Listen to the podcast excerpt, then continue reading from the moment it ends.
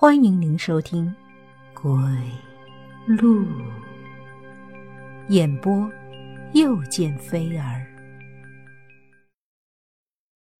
报仇。一走出卧室，我就闻到一股腐臭味儿，像是坏了的鸡蛋一样。我的心里咯噔了一下，莫非我又做了什么？我心惊胆战的打开冰箱。幸好里面除了一些我早前买的冻肉之外一无所有，我微微松了口气，拿了一块肉走进厨房，打算做晚餐。但我的心瞬间便冷了下来，手中的冻肉也掉在了地上，发出沉闷的声响。在我的锅里放着两只死老鼠，大半都已经腐烂了，发出呛人的恶臭。几只苍蝇盘旋其上，蚯蚓一般大的蛆从锅里缓缓地爬出来，爬满了整个灶台。我的胃里开始翻江倒海，嘴里涌起一股辣味儿，连忙冲进厕所大吐特吐。这几天我东西吃的很少，吐出来的几乎全是胃酸。我抬头看着镜中的自己，脸庞惨白的吓人。眼睛深深的凹陷了下去，嘴唇乌青。这还是我吗？这还是那个年轻漂亮的杨萨吗？那两只死老鼠到底是谁做的？是我吗？不，就算我人格分裂了，也不可能做这种变态的事情。难道？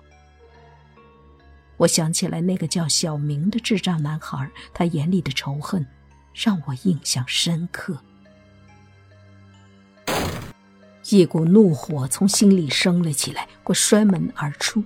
今天一定要好好教训这个臭小子，不管他是不是智障，这么做都太过分了。小明家的门虚掩着，我想也没想就推门冲了进去。这是我第一次进这对姐弟的家，屋里的陈设很简单，但很干净。小明坐在沙发上，正兴致勃勃地玩弹球。我冲过去，狠狠地推了他的肩膀一下，愤怒地说：“你为什么要这么对我？我到底什么地方对不起你了？”他抬起头，似乎对我的突然来访并不惊讶，眼睛里全是可怕的冷静。“你是假的，是冒牌货。”男孩咬牙切齿地说，但话还没说完，他的目光一下子就凝固了，紧紧地盯着我的身后，眼中的冷静慢慢的转变成了恐惧。一丝彻骨的寒意从我的背上爬了上来，全身上下每一根汗毛都竖了起来，四肢一片冰凉。我的背后，我的背后究竟有什么？我胆战心惊的往背后缓缓的转头看去，但脖子却像凝固了一般坚硬。突然，一双强有力的手从我脖子后伸了过来，一下子就捂住了我的口鼻。我奋力挣扎，指甲划过他的肩膀，但鼻子里却灌进一股。带着淡淡香甜的气味，一直冲入我的中枢神经，我的世界顿时天旋地转起来。在一片迷蒙中，我最后看到的是男孩小明蜷缩在沙发里，恐惧的眼神，像看到了世界上最可怕的怪物。再次醒来的时候，已经天黑了。我躺在自己的房间里，身上一片冰凉，太阳穴还有些隐隐的作痛。刚刚的一切难道只是梦吗？为什么这个梦这么清晰？我脑中一片混乱，像老旧的黑白电视机重放着刚才的那一幕，夹杂着雪花，像在看着一场。前世的罪孽。门外传来一阵嘈杂的说话声，我皱起眉，疑惑的打开房门，小心翼翼地将脑袋伸了出去。那些说话声似乎是从十一楼传来的。我穿上拖鞋，走下几级的楼梯，看见一群人围在那对姐弟的房门前，一边奋力朝里观望，一边小声地讨论着什么。这时，两个警察抬着一个担架从屋子里走了出来。担架上躺着一个孩子，身上盖着白色的床单。那穿得极其性感的姐姐正伏在孩子的身上，哭得天昏地暗，让人不由得心生悲戚。一名女警正安慰着她，将她拉离担架。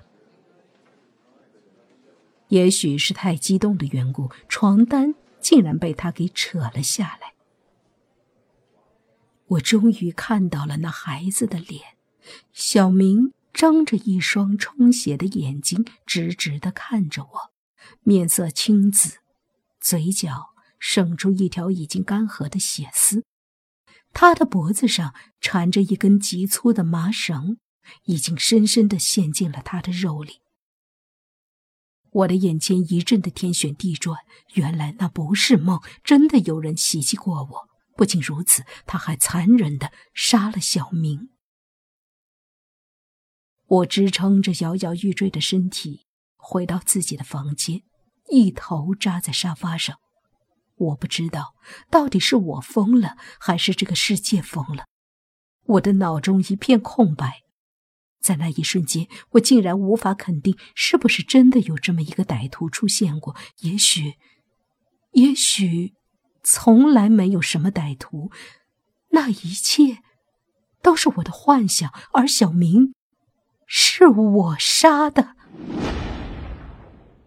不！我抱住自己的脑袋，头痛欲裂。这都是假的，是假的。一切都只是一场梦。我要离开这，离开这栋不祥的楼。只要离开这里，也许就……我起身，疯了似的跑回卧室收拾衣服。明天，不，今天晚上我就要搬出去。这里是一天也不能待了。就在开门的一刹那，我赫然看见窗外飘着一个白色的影子。我惨叫一声，一屁股坐在地上。仔细看去，竟然只是一件白色的连衣裙。